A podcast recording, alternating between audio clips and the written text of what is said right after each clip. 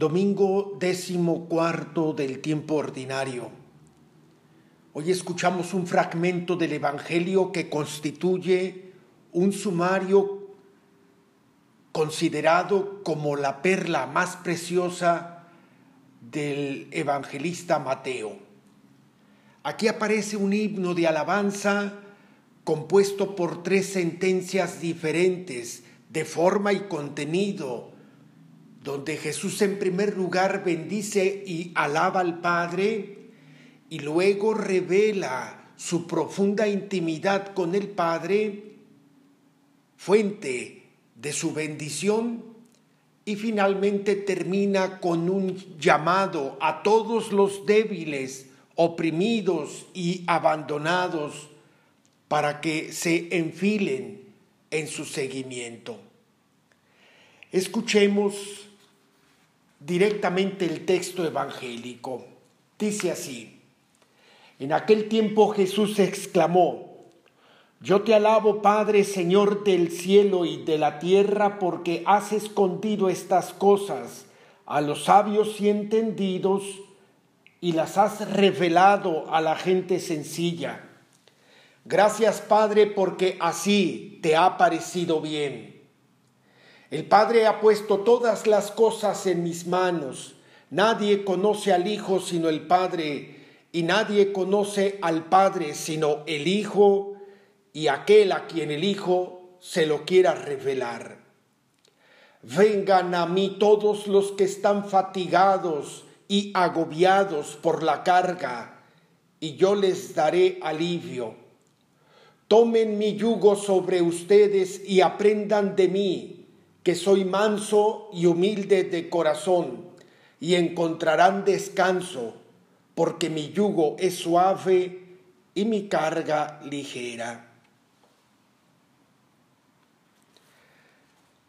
El contexto de este fragmento evangélico son los ayes que Jesús lanzó contra tres ciudades más importantes, Corazaín, Bethsaida y Cafarnaúm.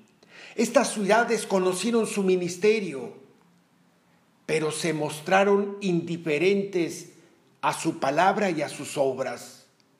Sobre todo fueron la clase dirigente, los sabios y entendidos, esto es, los sacerdotes del templo y la aristocracia de Israel, los que le rechazaron.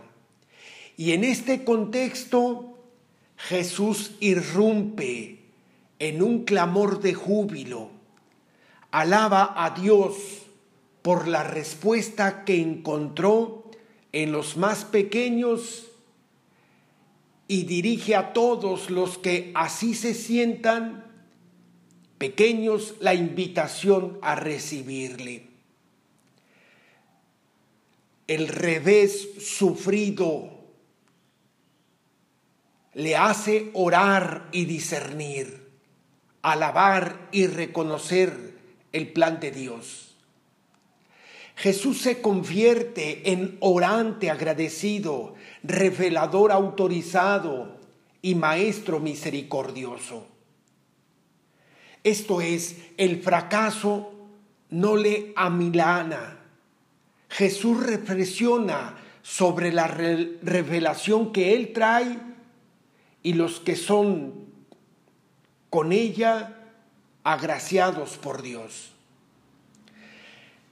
ve su ministerio desde la soberanía de Dios y entonces convierte su fracaso en motivo de alabanza, porque descubre en él el designio de Dios. Y encontrarse con la voluntad de Dios, sea donde sea, es motivo de reconocimiento. En la oración no se siente más que hijo del Padre, a quien le llama todopoderoso, que dirige lo creado, domina lo que acontece. Sabios y entendidos son los expertos, sagaces, inteligentes, creídos, que confían en su propia capacidad de llegar a la verdad. En cambio, los niños son los inmaduros, influenciables y dependientes quienes precisan de instrucción y protección. El saber de Dios no se gana. Dios se manifiesta a todos porque exige previamente una disposición, la simplicidad, la pobreza de espíritu. El Dios alabado es el que toma partido por el menor. Y para hacerse con Dios hay que hacerse pequeños.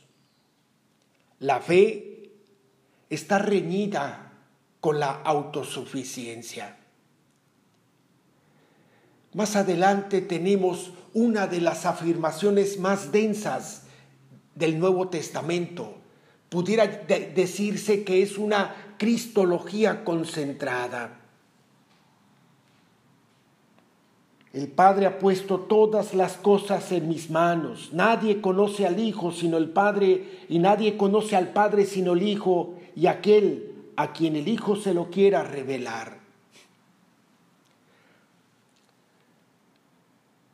El Padre conoce al Hijo a quien ha querido, porque lo ha querido. Y el Hijo conoce al Padre reconociéndose querido. La relación que los constituye radica en el querer mutuo que se tienen y que los mantiene como tales. Y porque vive en comunión con el Padre, puede el Hijo ser su expositor. El Hijo revela al Padre a quien quiera y cuando quiera. El Padre se da a conocer a quien quiere a través del Hijo. El Hijo da a conocer al Padre a quien quiere. Revelación es sinónimo de elección. Saber sobre Dios es saberse de Él. Ser querido por Dios es conocer su querer.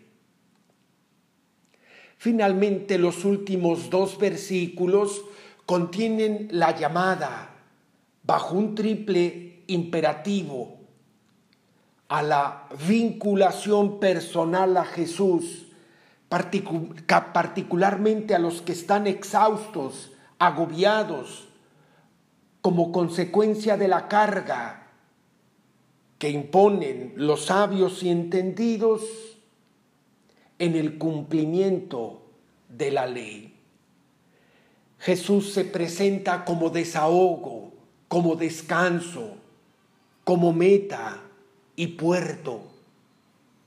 Dirá San Agustín, Él es el sábado para el creyente. No es salvación una doctrina cuya vivencia niega la alegría e impone trabajos forzados. Aquí Jesús al decir, tomen mi yugo, el yugo es metáfora de obediencia y subordinación. El seguimiento de Jesús se realiza como aprendizaje personal. La convivencia con Jesús es la escuela el objeto a aprender es su persona. Jesús comunica a los que lo siguen la alegría de entrar en el reino, de, ser, de sentirse salvados y amados por Él. Y esta relación personal hace que el yugo sea suave y la carga ligera. Oración. Qué ejemplo tan maravilloso me da, Señor, al afrontar las contrariedades de la vida. Tú que te entregaste totalmente a estas ciudades y lo mal que éstas te pagaron. y no por eso terminaste maldiciendo, sino bendiciendo al Padre, creador del cielo y de la tierra. ¡Qué ejemplo! Ahí entiendo también mi situación y me lleno de esperanza, porque tú me has dado tanto y yo tampoco te correspondo. No estoy a la altura de tu amor, precisamente como estas ciudades. Me alegra y me llena de esperanza escuchar la forma en que asumiste esa contrariedad. Yo con mucho menos dificultad termino renegando de todo y de todos. Me das ejemplo de saber ponerte en sintonía con tu Padre Dios precisamente en los momentos de aprieto y dificultad. Sabes reconocer los planes del Dios que toma partido por los pobres y sencillos. Te sabes querido, justo en esos momentos, porque conoces el querer de tu Padre Dios. Por eso reconoces lo humilde, lo sencillo, y de eso agradeces al Señor tu Dios. ¿Qué ejemplo?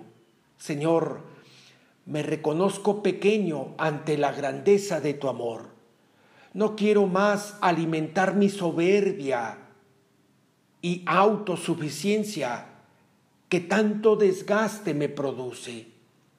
Quiero aceptar tu invitación a recurrir a ti. Quiero tenerte como mi sábado y mi descanso. En ti quiero encontrar alivio y consuelo. Amén.